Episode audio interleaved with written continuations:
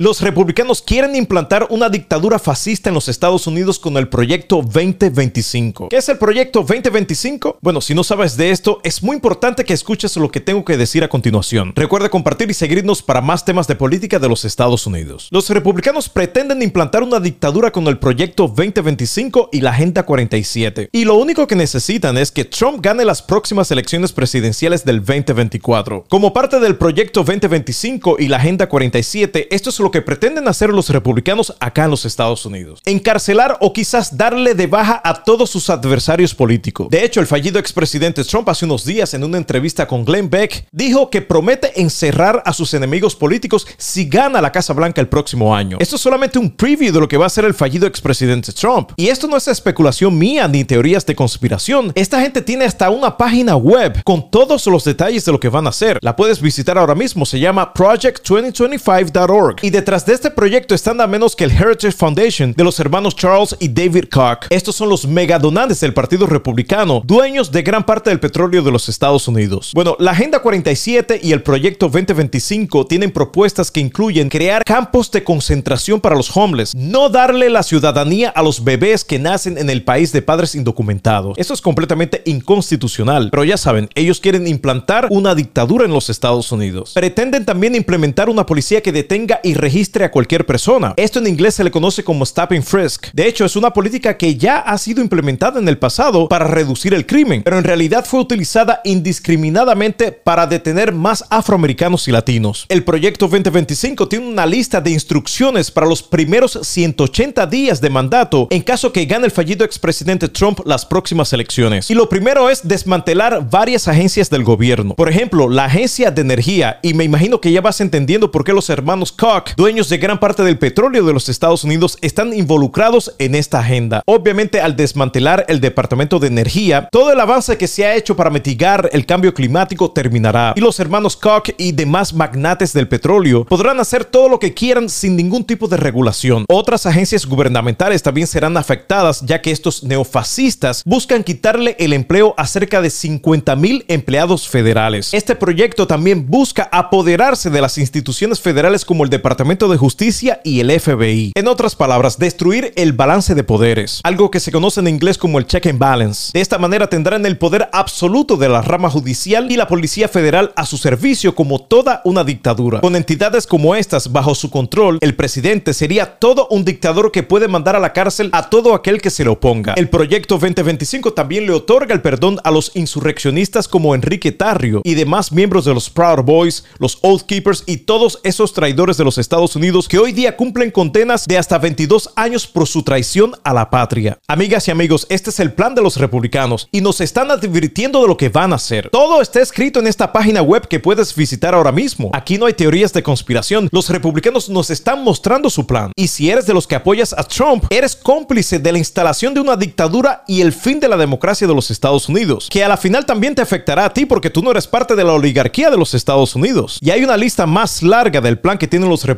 en este proyecto 2025 y esto quizás lo podemos analizar más adelante. Pero lo importante es que tenemos que despertar. La democracia de los Estados Unidos está en juego y si Trump gana en el 2024, olvídese de la constitución, de los derechos individuales, de los derechos humanos, en fin, de Estados Unidos como país. Lo que vendrá es un gobierno neofascista con el fallido expresidente Trump como dictador. Así que no podemos permitir que los trompeteros nos arrebaten el país. Tenemos que estar alerta. Seguiremos reportando.